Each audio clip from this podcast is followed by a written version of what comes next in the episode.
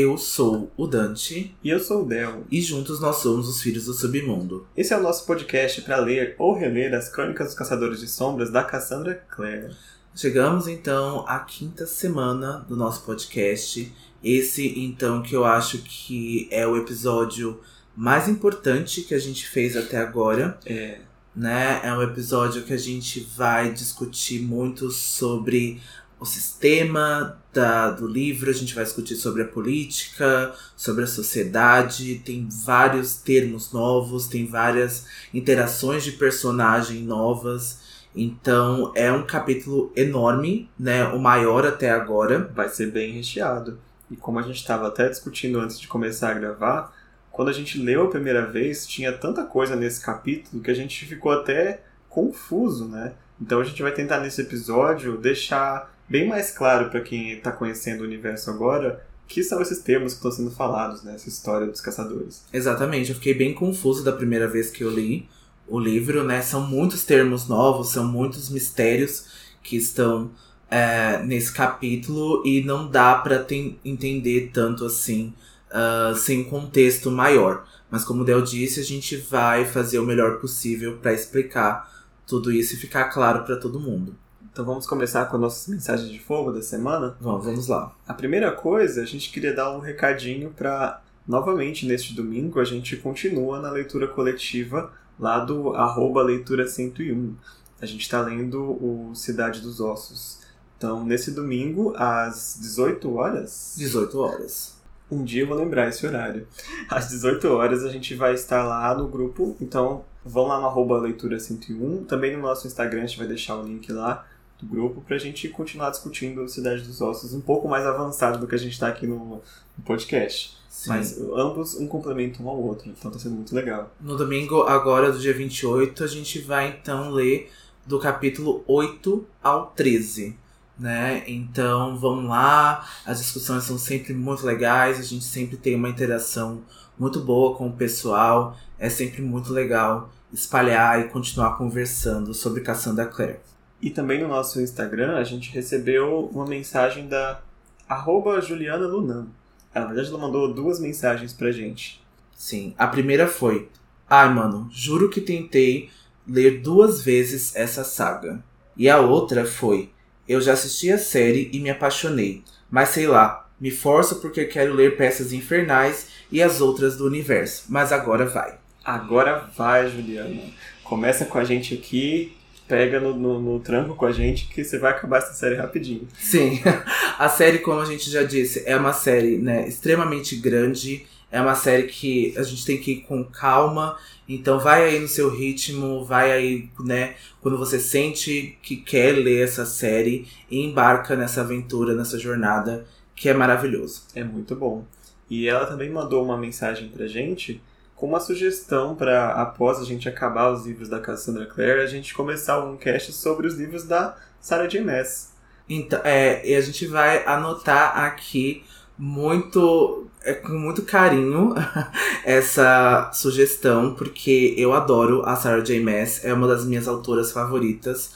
No ano passado eu li nove livros da, da Sarah e eu sou apaixonado tanto por Trono de Vidro como a Acotar e agora Crescent City. Então a gente vai anotar aí e quem sabe uh, a gente faz um Saraverse, né? É, o Dante leu nove livros ano passado. Quase que o nosso cast ia ser Filhos de Acotar. por, por pouca coisa. Mas enfim, Juliana, obrigado pela, pelas mensagens. A gente é, torce para que você continue com a série, porque tá sendo muito divertido. Bom, Del, então eu posso pular para a sinopse do episódio dessa semana? Deve, vamos lá. Vamos lá. Clary desperta depois de três dias na enfermaria do instituto.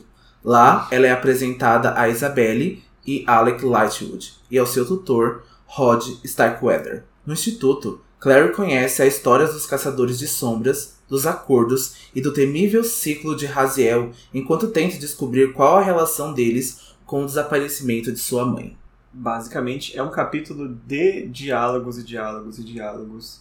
Né? A Cassandra resolveu expor de uma vez só a, a lore mais importante dos Caçadores de Sombras aqui nessa, nessa conversa que o Rod tem com a, com a Clary. A gente vai entrar em detalhes né, assim que chega lá. Mas ah, o capítulo começa com a Clary despertando. Ela ficou três dias semi-consciente depois que ela foi infectada pelo veneno do Ravener no episódio passado. Ela não sabe ainda, mas ela está na enfermaria do Instituto de Nova York. E é, a gente vê a Isabelle e o Alec próximos ali, sentados em outra maca, conversando. E até com dúvidas se ela vai chegar a acordar. Porque né, um ataque daquele numa mundana, ou que eles acreditam que seja uma mundana, é bastante fatal, bastante perigoso. Sim, a Clary morreria, né, de fato, ali por esse ataque do Ravner. Então, eles comentam que como a mundanos é, não aceitam marcas, né, não tem marcas para se manter forte como os caçadores de sombras, ela poderia ter morrido aí nesses três dias ou até mesmo não acordar agora mais. É. Me pergunto se eles não viram a marca que o Jace fez né, no episódio passado.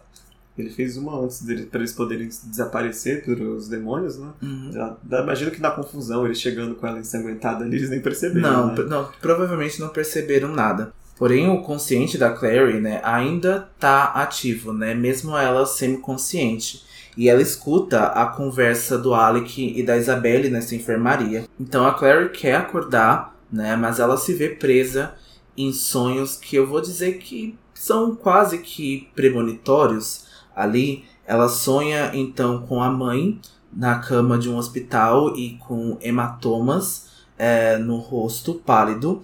Ela também vê o Luke no topo de uma pilha de ossos. E as imagens também mostram o Jace saindo com asas de suas costas, a Isabelle sentada nua com um chicote enrolado em si própria, com uma rede de anéis dourados.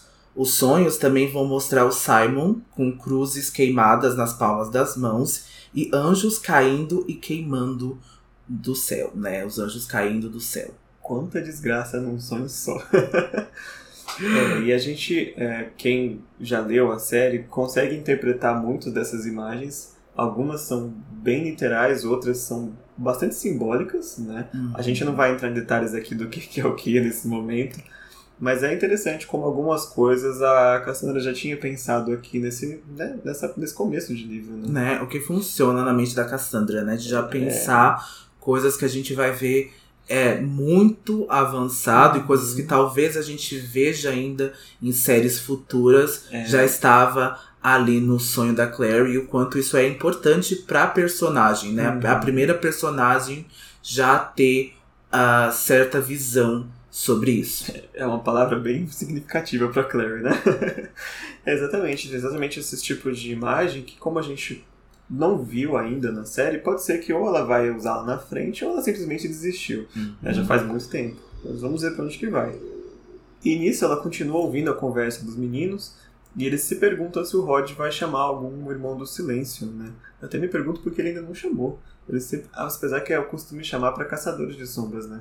Sim, né? Até para não expor é, o problema dela para Clave, né? Porque eles teriam que responder aí imediatamente, né?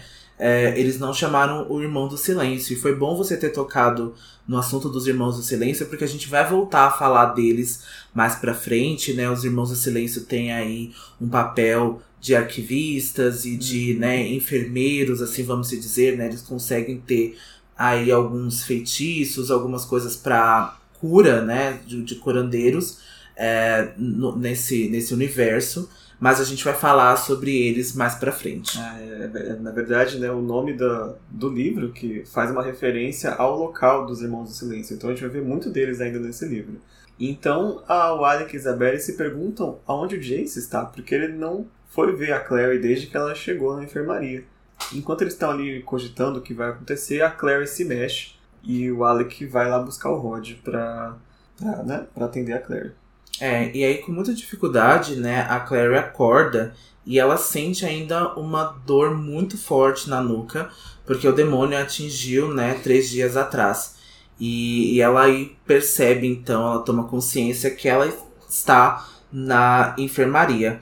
E aí a Isabelle, né, fala que finalmente então a Claire acordou porque eles estavam bastante preocupados, mas nesse nessa hora a Isabelle tá soando bastante seca, né, nessa nessa hora, porque ela esperava talvez que a Claire não sobrevivesse. E aqui, então, que a Clary vai descrever a Isabelle com mais propriedade, né? A gente não vai ver mais a imagem dela lá na boate, né? Com o vestido branco. A gente vai ver a Isabelle fora do trabalho. Isabelle com a roupa de casa. Ela descreve de novo os longos cabelos negros da Isabelle presos numa trança que ultrapassavam a cintura.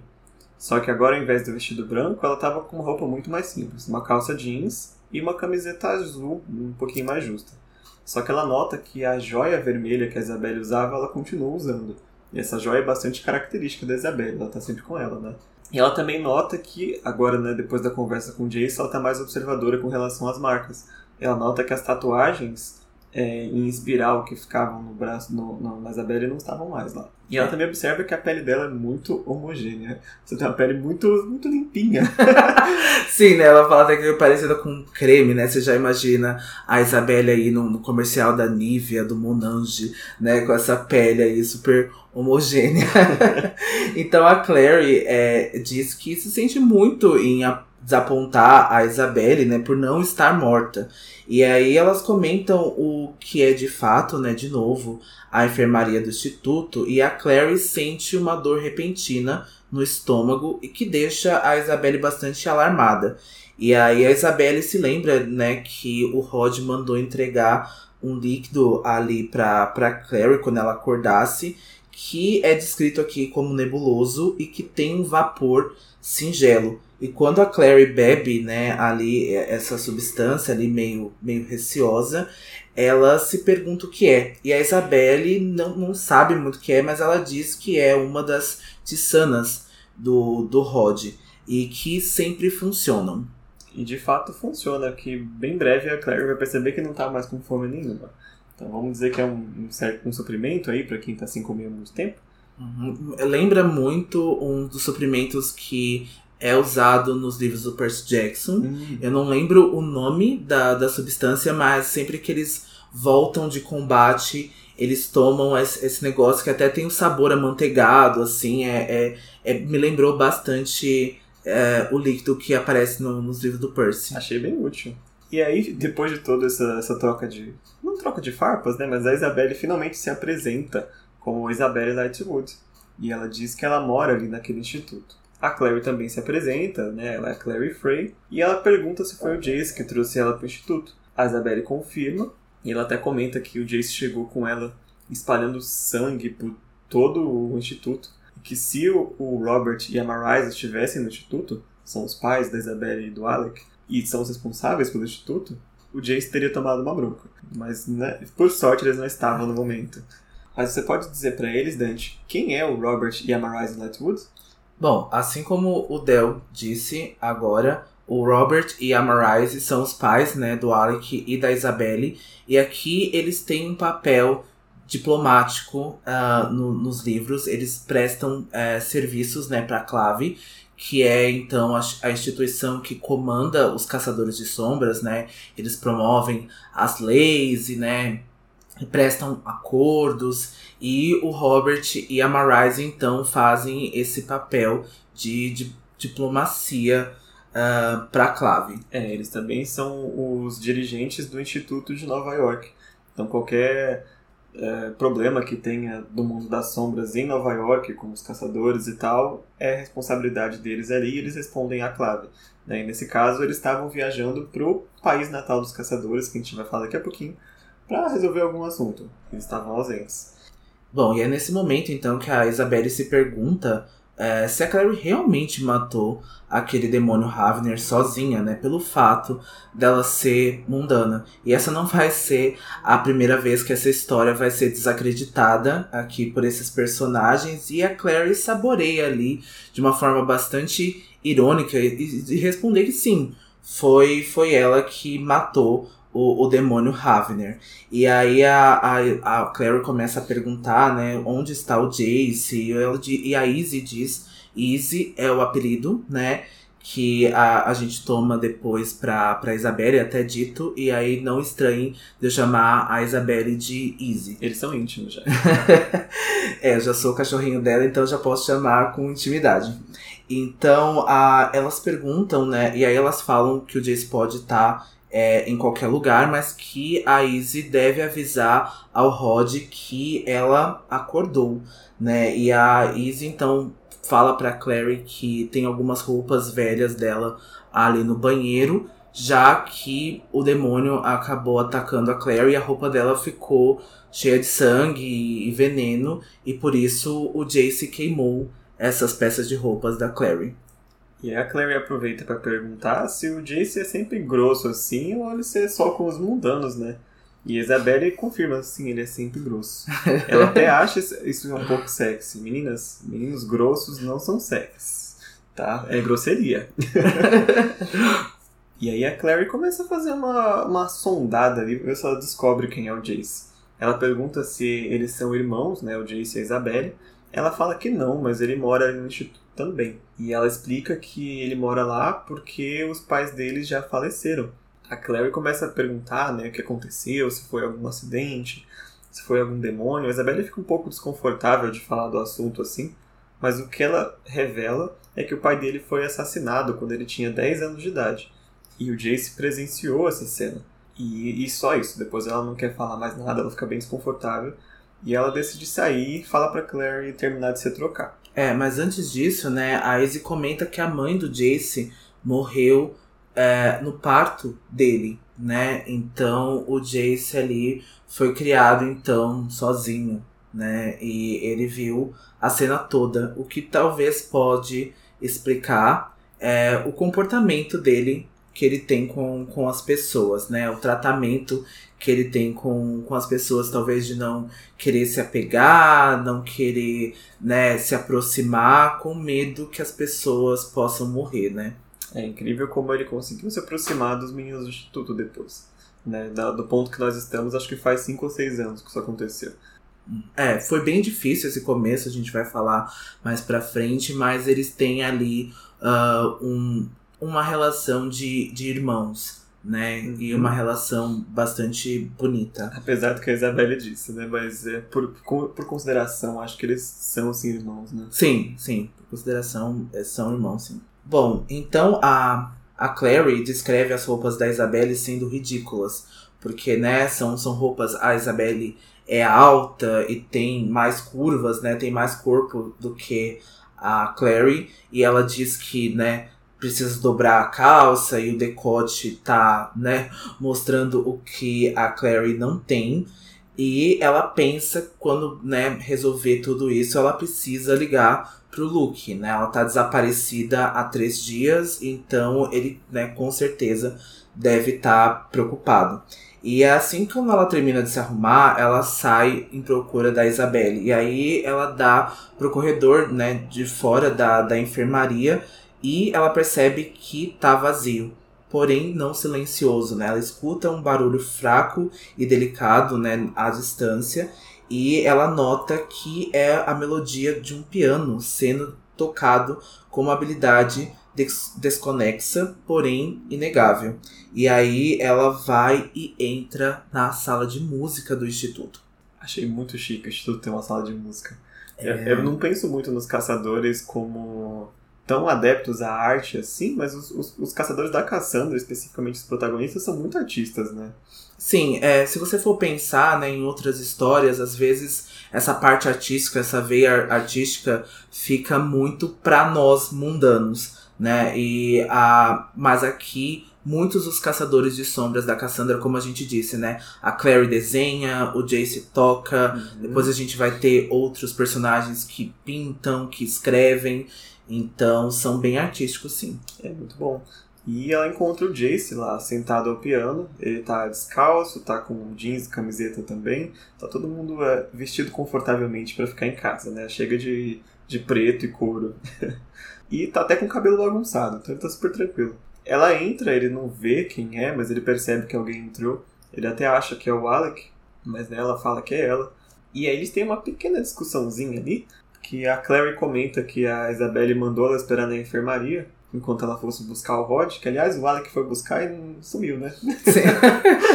Desistiu. Desistiu. E né, claramente a Clary não aceitou esse conselho de ficar na enfermaria e saiu pra procurar ela mesmo assim. E o Jace fala que devia ter avisado a Isabelle que a Clary tem esse hábito de nunca fazer o que ela o que mandam.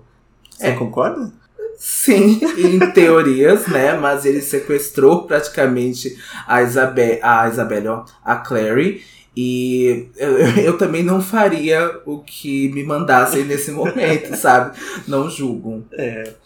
E ele é até um pouco grosseiro, como a Claire tinha comentado, ele comenta que a roupa da Isabelle ficou horrorosa nela.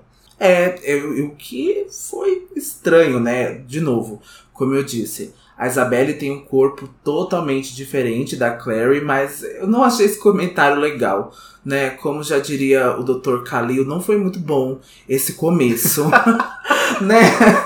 A menina que tem vários problemas, né? Com, com, com os traços e com o corpo, não, não é legal ouvir isso, mas enfim. É, pelo menos a Claire dá uma resposta boa, né? Se você não tivesse queimado minhas roupas, eu tava com a roupa melhor.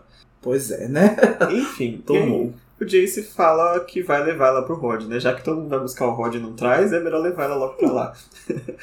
Bom, e aqui a gente tem é, a primeira descrição do, do Instituto, e aí eu vou ler para vocês porque é uma descrição bastante é, poética, né? É bastante legal essa des descrição. Então, o Instituto era enorme, um vasto espaço cavernoso que parecia menos projetado de acordo com o espaço plano e mais como um espaço naturalmente cavado em uma pedra pela passagem de água e dos anos. Através das portas abertas, Clary viu incontáveis quartinhos idênticos, cada um com uma cama simples, uma mesa de cabeceira e um grande armário de madeira aberto.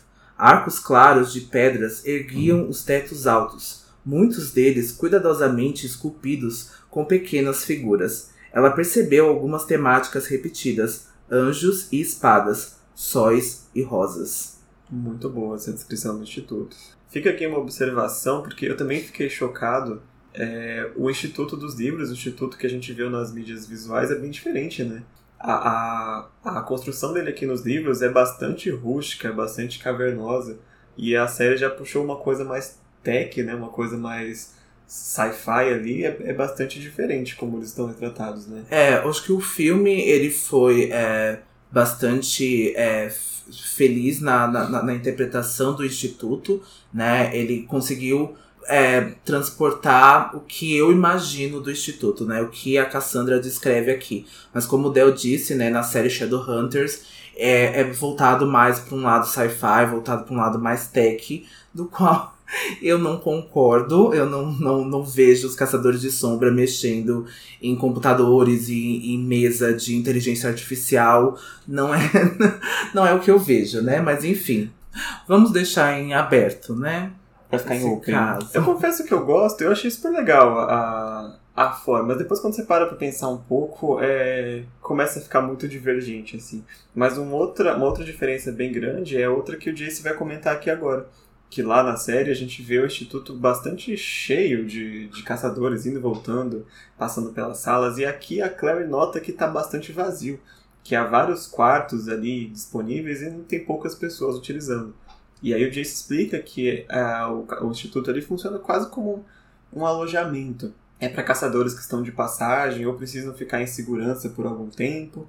Eles utilizam no instituto. O instituto é muito bem protegido é muito difícil você entrar no instituto não sendo um caçador de sombras. É, eles até, o Jace até fala nesse momento, né, que a Clave fazem, fazem eles jurarem é, proteger os caçadores de sombras, né? Então os institutos funcionam também como uma forma protetiva deles e eles precisam alojar esses caçadores de sombras que se sentirem em perigo ou até mesmo, né? A, a gente vai falar depois disso, porque isso nem é dito nesse livro, mas quando os caçadores de sombras completam 18 anos, eles podem fazer intercâmbio, né, em um país é, diferente do seu. Então eles podem é, se alojar em qualquer cidade onde há um instituto. É muito útil.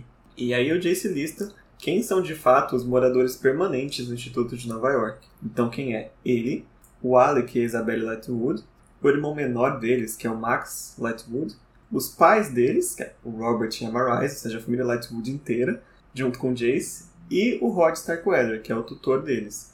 Basicamente é só isso. E o gato, que é o Church. São então é, sete pessoas que moram fixas no instituto e fora as pessoas que estão só de passagem, né? No caso como a Claire, por exemplo. Isso. E ele aproveita para explicar que o Max é o irmão mais novo né, do, dos meninos. E ele também não está presente porque ele está viajando com, com o Robert e Marise. Bom, então o Jace comenta, né, que o Robert e a Marise estão, né, no país natal dos Caçadores de Sombras, que é Idris, discutindo assuntos que envolvem a paz e são bastante delicados, né? E a Clary diz nunca ter escutado falar sobre Idris. E o Jace responde de maneira bastante superior, de novo, que ela nunca teria como saber a localização do país, né? Pois existem vários sortilégios e feitiços protetores em todas as fronteiras. E ele diz que se os mundanos tentassem né, cruzar as fronteiras de Idris, seria transportada de uma fronteira para a próxima. O Jace também diz que Idris não consta no mapa dos mundanos. E ele explica que é como se o Idris estivesse entre a Alemanha e a, a França. E aí o Jace comenta sem muita vontade ali que cresceu no país de Idris e que há caçadores de sombras pelo mundo todo, pois há atividades demoníacas é, pelo arredor do, do, do, planeta, né? Então, mas todos os caçadores de sombras veem Idris como a sua casa, né? E a Clary deduz que a maioria dos caçadores de sombras cresce em Idris. Isso é de fato é, correto. E ele completa é, dizendo que né, os caçadores são mandados ali depois de Idris, aonde há atividade demoníaca, né? Então os caçadores de sombras eles podem escolher é, aonde eles vão morar, se eles vão morar no instituto, se eles ainda vão morar em Idris ou se eles vão partir para algum lugar. E aí é aqui... tão considerado casa que as grandes famílias de caçadores têm casas fixas em Idris e casas em outros lugares, né?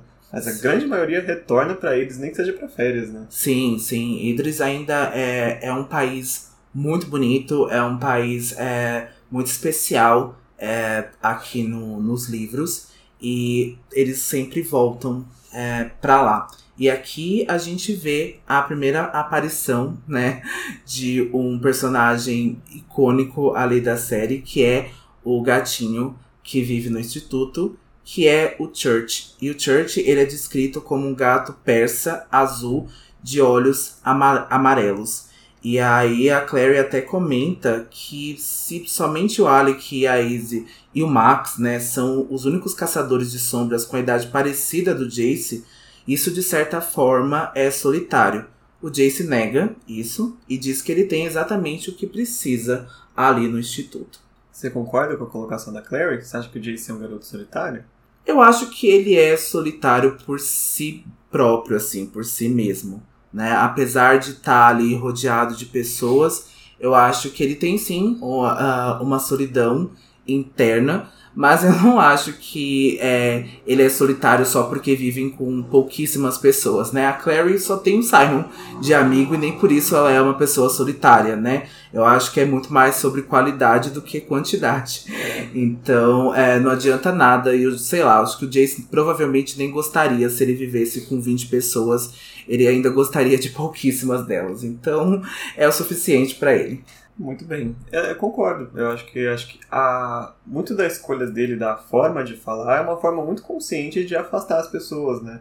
Então, assim, ele por si próprio afasta as pessoas porque quer, não necessariamente que seja um comportamento bom ou saudável, né? Porque às vezes é só uma resposta defensiva. Mas ele não, não parece ser uma pessoa muito solitária. Ele tem amigos muito bons no Instituto. Sim, com uhum. certeza. E, enfim, depois desse diálogo, finalmente eles chegam na biblioteca do Instituto, onde está o Rod, que já foi citado várias vezes e não apareceu ainda. E a Clary fica fascinada. Imagina um leitor entrando numa biblioteca gigante, tipo, com vários andares, tipo, livros claramente antigos, livros com pedrarias brilhantes, com caligrafias douradas. Aquela biblioteca, a famosa biblioteca mágica, assim. A Clary fica bastante deslumbrada com, com a biblioteca. E ela também nota uma mesa no, num dos cantos da biblioteca, uma mesa bem grande, assim, de pedra, com. Não, não é de pedra, é de madeira. Com dois anjos meio que esculpidos como se estivessem segurando a mesa. queria muito ver essa mesa. Essa mesa parece boa. belíssima. É. Parece belíssima. E aí o Rod, né, claramente nota o interesse da Clary pela biblioteca. E ele até comenta com o Jace que isso não, não foi contado, né, sobre a garota.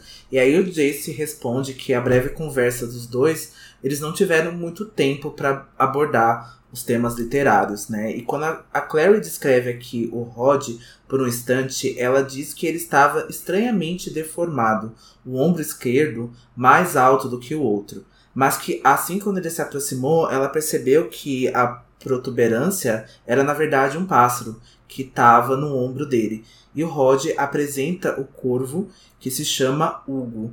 E aí o Rod e a Clary se apresentam cordialmente nesse momento, e o Rod se sente bastante honrado em conhecer a Clary, pois ela matou um demônio Ravner praticamente com as mãos.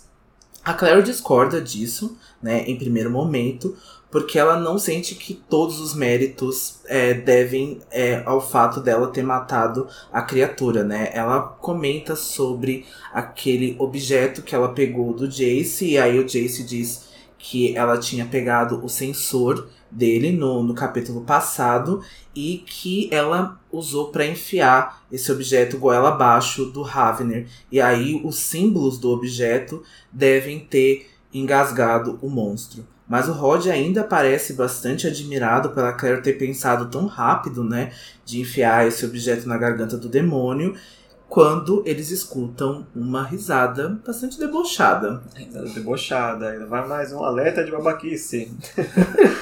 a Claire estava ali tão é, absorta assim nesses livros que ela não viu que tinha uma segunda pessoa lá na biblioteca. O Alec Lightwood estava ali sentado numa, numa poltrona. E- mas ele estava sentado de uma forma quase para ficar escondido assim. né? Então ele foi chamar o Rod e não sei porque ele não trouxe o Rod. Ele sentou e ficou ali batendo papo.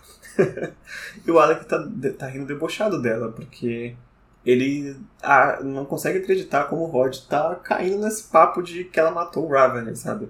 Pra ele é, é inacreditável que uma mundana tenha conseguido fazer esse tipo de coisa. E a Clary, observando ele, ela até ela descreve ele pra nós, né? Ela observa como ele é parecido com a Isabelle em muitos pontos. Acho que a diferença maior é só na cor dos olhos, né? O do Alec é, é um azul, mas ele tem a mesma, o mesmo cabelo escuro, as mesmas sobrancelhas finas, é, a mesma pele pálida. E esses olhos azuis estavam olhando pra ela com um ódio e uma hostilidade bastante grande, que deixou ela bastante incomodada. Eu amo que a Cassandra escreveu um pequeno, não posso talvez falar bicha má da, desses livros, mas né, é o que pelo menos aparenta, né? E aí, nesse momento, né, o Rod tá claramente, assim, desentendido, né, da, da, da situação, porque ele não entende a intenção do Alec é desconfirmar, né, a história da, da Clary. E aí ele imagina, a Clary nesse momento imagina qual seria a exata idade do tutor. Porque ela descreve, né, que há algo angelical em sua aparência, né, apesar da cor grisalha dos cabelos dele. E aí ela descreve aqui brevemente que ele veste um terno cinza impecável e a Clary sente que ele passa aquela vibe acadêmica, né, de professor universitário, muito gentil, se não fosse pela cicatriz grossa que marca o lado direito do seu rosto. Eu acho a aparência do Rod bastante controversa, né? Porque eu, quando li, acho que muita gente, eu percebi na discussão da, da semana passada do livro, que muita gente confundiu a, a aparência do Rod por causa da descrição dos cabelos grisalhos, né? É, Mas todo é- mundo imaginou ele velhinho, É, né? mas ele é bem jovem, ele tem 30 e pouco, no máximo 40 anos, que tá começando a ficar com aquele pouquinho de grisalho assim na lateral. Se vocês estiverem curiosos de ver, a gente tem uma arte dele lá no nosso Instagram, arroba Filhos do Submundo, a gente postou uma citação dele essa semana, que tem a arte oficial, digamos assim, do Rod. Isso mesmo, e é essa aparência, então, né, a exata do Rod. E então o, o Alec ainda continua nesse momento questionando o Rod, né, se ele ainda acredita nessa história que a menina matou o Ravner. Ele não vai deixar isso passar. e aí ele adiciona mais um, que a Clary ainda é uma criança. Como que ela matou o Raven se ela é uma criança? E a Clary fica muito pistola, porque do mesmo jeito que ela não gosta de ser chamada de garotinha, ela lembra ele que ela tem quase 16 anos. Não é uma criança. Nossa, muito adulta. É, e ela vai fazer 16 anos nesse próximo domingo que vem aí. Então o aniversário da Clary tá chegando. E ele fala que é a mesma idade da Isabelle. Nem por isso a Isabelle é uma criança aos olhos do Alec. Apesar que, como irmão mais velho, eu acho que assim a Isabelle é uma criança aos olhos do Alec. Também. né? Mas ele rebate que a Isabelle vem de uma longa dinastia de caçadores de sombras. e a Claire é só uma mundana de Nova Jersey. E aqui a Claire ficou pistola. O que, que a Claire disse pra ele, Dante? Então a gente precisou colocar no roteiro essa frase da Claire, que é maravilhosa. Ela aguentou muito tempo quieta e aqui ela estourou. E ela diz: Eu sou do Brooklyn. Claire estava enfurecida. E daí? Acabei de matar um demônio na minha própria casa. E você vai ficar se comportando como um babaca porque não sou uma riquinha mimada, feito você e sua irmã? Ai. Do. É, mas ele pediu. Ele pediu, ele foi bastante grosseiro com ela e sim tava querendo usar seu nome Lightwood para parecer ser mais do que uma montana. E a piada bastante nova-iorquina, né? Você é de Nova Jersey, né? E eles têm essa mania de, né, xenofóbica até, de quando uma pessoa não parece ser de Nova York, de dizer que ela é de qualquer lugar menos dali. É. E aí os três, na verdade os quatro, né, começam a debater os possíveis motivos da, da casa da Clary ter sido atacada, porque é bem comum que um demônio ataque uma casa de um mundano desse jeito. E nesse, no meio dessas discussões, o Jace acaba revelando para eles, que na verdade o que ele já estava dizendo, mas ninguém acreditou, que a Clary não é uma mundana, e sim uma caçadora de sombras. E como ele prova isso? Ele fez uma marca nela na, nas três noites anteriores, para ela poder desaparecer dos demônios. Isso é uma prova que, como ela sobreviveu e não se tornou um, um, um renegado imediatamente, né, que é o que aconteceria com um mundano, ela é uma caçadora de sombras. E o Rod fica muito irritado por ele ter arriscado a vida dela desse jeito. Mas, por, por sorte ou não, acabou se pagando. Né? Ela sobreviveu. Então, é, é revelado então que ela é sim uma caçadora de sombras. E isso eles é, até facilita eles de tentarem de voltarem à dedução do motivo dela ter sido atacada, porque aí fica mais lógico. Se a mãe ou o pai dela fosse um caçador de sombras que só estava ali exilado ou escondido, poderia sim ter um, um motivo para algum feiticeiro ou algum outro inimigo do submundo tentar invadir a casa deles por algum motivo. Exatamente, é isso, né? E aí é, é bastante perigoso, né? E como o Rod enfatizou, e a gente vai ver nos próximos capítulos, né? O que acontece se um mundano é exposto, né? Às marcas dos caçadores de sombras. Aliás, já no próximo capítulo. Já no próximo capítulo. É, porque realmente nesse episódio de hoje não vai caber. Ainda tem coisa para falar. E é nesse momento que a Clary lembra-se, né? Que quem poderia confirmar é, esses fatos é o Luke, né? E ela lembra de ligar para ele, é, porque faz três dias que ela não dá notícias. O Luke atende a ligação e a Clary se desculpa pelo sumiço. E o Luke diz que a polícia esteve na casa dele. A Clary oferece para ir até lá, mas ele nega, alegando perigo. Agressivamente, ele diz que não tem nada a ver com o perigo que a mãe da Clary tenha se envolvido e que ela deve ficar onde está. E aí ele termina essa ligação dizendo que ele não é o pai dela e pede para que ela não telefone mais. Eita, hoje pegaram a Clary para Cristo.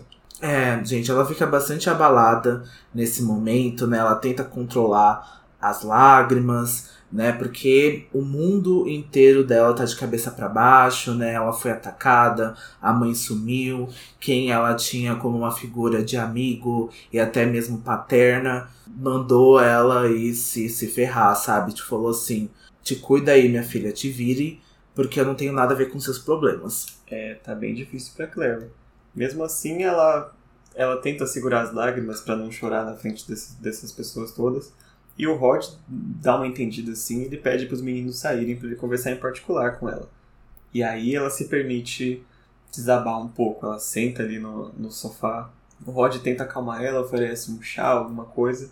E ela tá bastante abalada, assim. Ela promete, ela praticamente jura de morte que pegou a mãe dela, porque ela já tá muito cansada. E o Rod começa a conversar com ela para agora os dois juntos tentarem de fato entender o que aconteceu. E ela explica que a primeira vez que ela viu um demônio foi a, agora no caso, quatro noites, quando ela conheceu o Jace, lá na, no Pandemônio. Ela diz que a mãe dela nunca falou sobre magia sobre nada do tipo, que a mãe dela era uma pessoa muito normal, que o Rod rebate, porque se a mãe dela fosse uma pessoa normal, a casa dela não seria invadida por um demônio Ravener. E se a Clary fosse uma pessoa normal também, ela não teria matado um demônio Ravener. Então, assim, é sinais de que nem ela nem a Clary são pessoas, como a Clary diz, normais. Mas aí a Clary cita um ponto muito importante. Ela cita o nome que o demônio falou quando atacou ela, Valentim. É, e o Rod fica bastante assustado nesse momento e ele diz que é um nome que todos os caçadores de sombras conhecem. Ele conta que o Valentim é um caçador de sombras que faleceu há 16 anos, no ano de 1991. Ele cogita que pode ser alguém usando seu nome para transmitir algum recado, já que as negociações do acordo estão em andamento.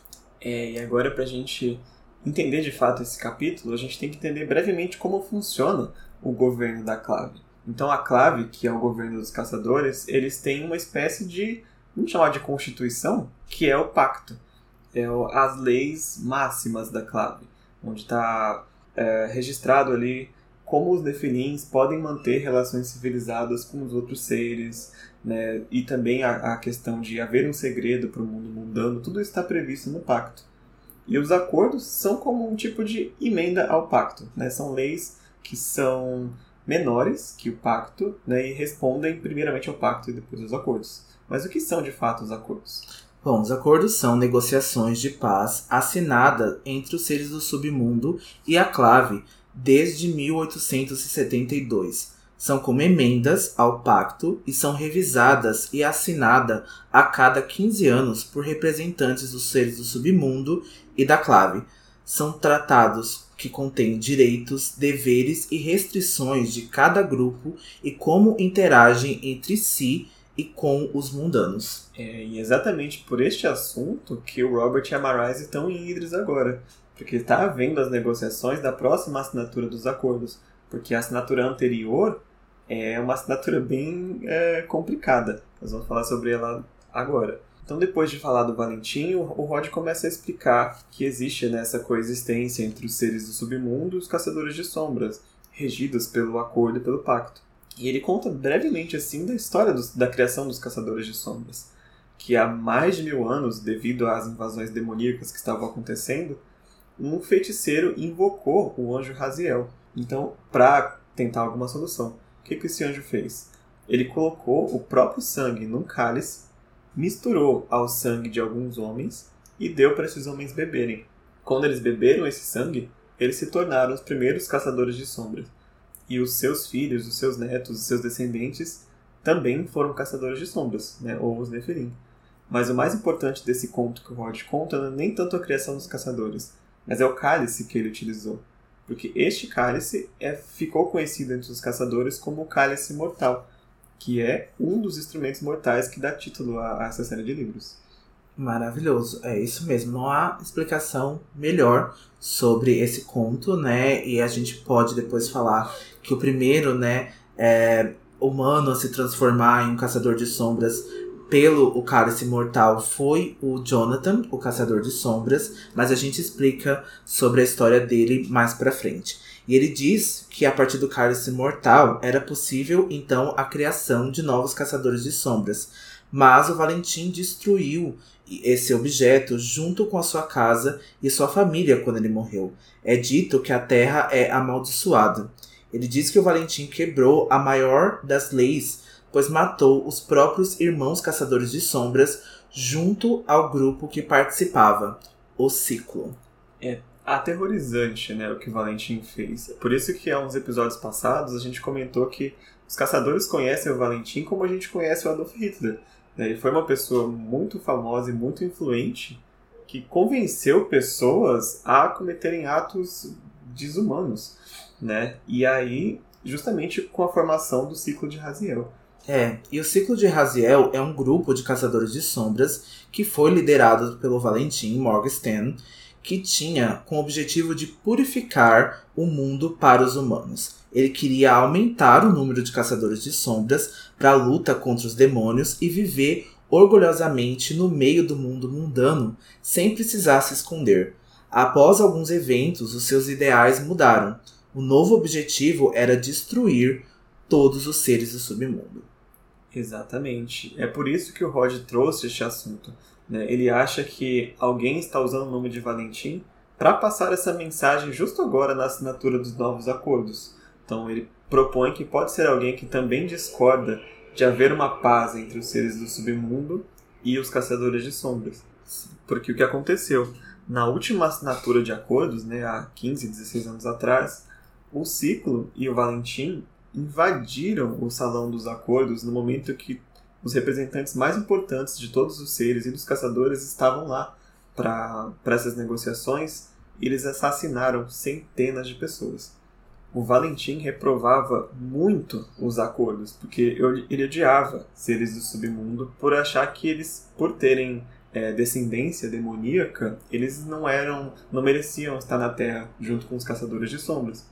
Já a Clave, ela discordava disso, porque ela achava que os seres do submundo eram extremamente necessários como eles para no fim derrotar os demônios. Houve essa divergência que deixou de ser uma divergência política para ser uma, um ato criminoso. A gente, nossa, essa história do Valentim é uma das mais interessantes aqui. Eu gosto muito, né, é, da transição que o personagem teve entre é, melhorar, purificar o mundo para os humanos, né, e viver ali em paz, para odiar os seres do submundo, né? Há uma história por trás disso, né? Há um motivo é, para tudo isso acontecer. A gente não pode falar mais sobre isso nesse episódio específico, mas é, é muito interessante e saibam que tem uma história é, muito tensa por trás desses, dessas atitudes do Valentim. Com certeza. O Rod conta muita coisa para ela, mas tem muita coisa que nem dá tempo dele contar ainda. Mas devido a esse ataque, que aliás é conhecido no mundo dos caçadores como a ascensão do ciclo. Então quando vocês verem a palavra ascensão sendo citada, está falando justamente deste momento que houve o ataque ao Salão dos Acordos. Momento que o ciclo se revelou como um grupo de terroristas. Mas esse ataque acabou causando o efeito inverso do que Valentim queria, né? Exatamente, porque os acordos acabaram sendo assinados porque os seres do submundo viram que a Clave se voltou contra o Valentim para salvá-los.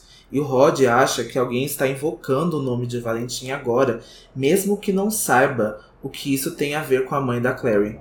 Ele diz que comunicará a Clave e os Irmãos do Silêncio para tentar descobrir. E aí é isso, né? Ah, os seres do submundo entenderam que a Clave estava a favor dele porque eles a Clave se voltou contra a própria cria, né? Se voltou contra um caçador de sombras. Uhum. E como o Del disse, o Valentim cometeu um dos piores atos, e se não o ato mais hediondo nesse, nesse universo, que ele se voltou contra os seus, né? Ele matou centenas de pessoas, inclusive é, caçadores de sombras que estavam lá no salão de acordos em Idris, né? Fica na cidade de Alicante. É, e depois disso, pouquíssimo tempo depois, aparentemente ele morreu e ele destruiu o cálice mortal. E nessa destruição ficou impossível, quase impossível, a criação de novos caçadores de sombras. Né? Só, agora só poderiam nascer caçadores, filhos de caçadores. Então, além disso tudo, houve um prejuízo enorme para a proteção do, do, do mundo por, por causa da, da destruição do cálice. Bom, e aí é então, né, depois dessa explicação que deixa a Clary totalmente tonta, né, sem saber muito da, da história, o que isso, né, do Valentim tem a ver com a sua mãe, que ela pergunta se ela pode ir buscar as suas coisas em casa. O Rod acha isso perigoso, mas concorda desde que ela vá com Jace indica, né, para que a Clary então vá até a sala de armas, onde ele tá lá esperando com o Alec. E a Clary observa, né, o Rod é, escrever ao sair da sala. E após a saída dela, o Rod enrolou uma carta em forma de tubo e entregou para o seu corvo, o Hugo. E lembrando-se da dor que sentia em seu ombro esquerdo devido a algo ocorrido durante a ascensão, né? O ataque ao Salão dos Acordos. O Rod pensa né, nas lembranças de sangue e corpos e um pódio branco manchado de vermelho e os campos de Idris. Ele sente uma dor da perda e ele segura nesse momento o Hugo forte, né, até levar ali uma bicada na mão que acaba tirando sangue da mão dele. E aí o Hugo sai então com a carta do Rod e ele começa a escrever uma nova carta, agora manchada com o sangue de sua mão. Que tenso. Eu acho que é o primeiro momento que não é um ponto de vista da Clary no livro, né? Exatamente. É, o Rod começa a ter ali uns flashbacks da, da ascensão, porque deve ter sido bastante traumático, né? Para qualquer um que presenciou aquele, aquele evento. É, e aqui não é dito, mas a gente assume que essa primeira carta, então, que ele é, entregou pro Hugo, seja pra Clave e pros Irmãos do Silêncio, assim como ele havia prometido. Uhum. Já essa segunda carta é um mistério até o momento presente, né? A gente não até sabe para quem ele enviou, enviou e para quem é, era essa carta, o que tinha nesse conteúdo, né, no papel. É um mistério. Vai ficar um mistério por alguns capítulos. Mas depois de tudo isso, finalmente a gente acabou o capítulo 5.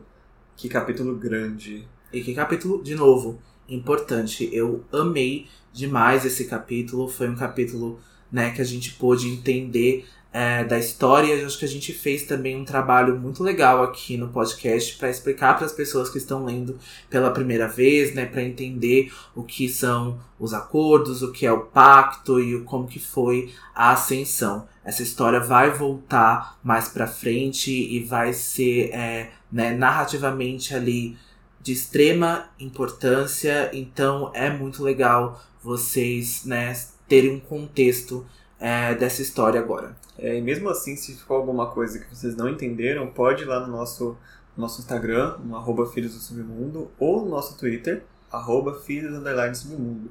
Pode perguntar que a gente vai responder novamente alguma dúvida que ficou, porque é para vocês evitarem spoilers de procurar em alguma wiki, alguma coisa assim. A gente responde só com o conteúdo que a gente tem até agora nos livros. Então pode perguntar que a gente está sempre disposto. Bom, então por essa semana é só.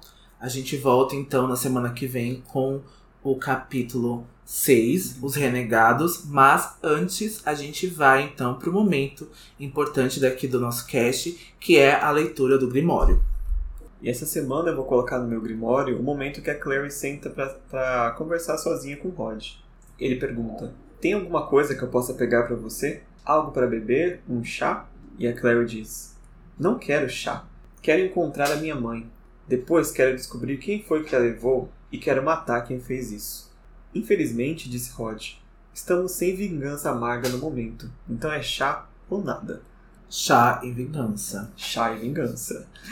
Bom, a minha frase que eu vou colocar é a frase icônica que a Clary diz né, da discussão com o Alec. Eu sou do Brooklyn. Clary estava enfurecida. E daí? Acabei de matar um demônio na minha própria casa. E você vai ficar se comportando como babaca porque não sou uma riquinha mimada feito você e sua irmã? Então eu, eu deixo esse momento flawless da Clary aqui no meu grimório. Hashtag Alec Riquinho Mimado. a Clary tá muito tipo, eu acordei desse jeito e matei um demônio, sabe? I wake up like this. Exatamente. Bom, então é isso por essa semana. Não esqueçam de deixar as mensagens nas nossas redes sociais. A gente gosta muito de ter feedback de vocês. Vou repetir pela terceira vez: Instagram, arroba Filhos do Submundo, Twitter, arroba Filhos Underline Submundo. Vai lá, deixa a sua mensagem, deixa seu comentário, deixa sua dúvida que semana que vem a gente responde aqui para vocês. Bom, então para essa semana é só. A gente se encontra sexta-feira que vem com o capítulo 6, Renegados. Até lá. E não se esqueçam, todas, todas as histórias, histórias são, verdadeiras. verdadeiras. Tchau. Tchau. Música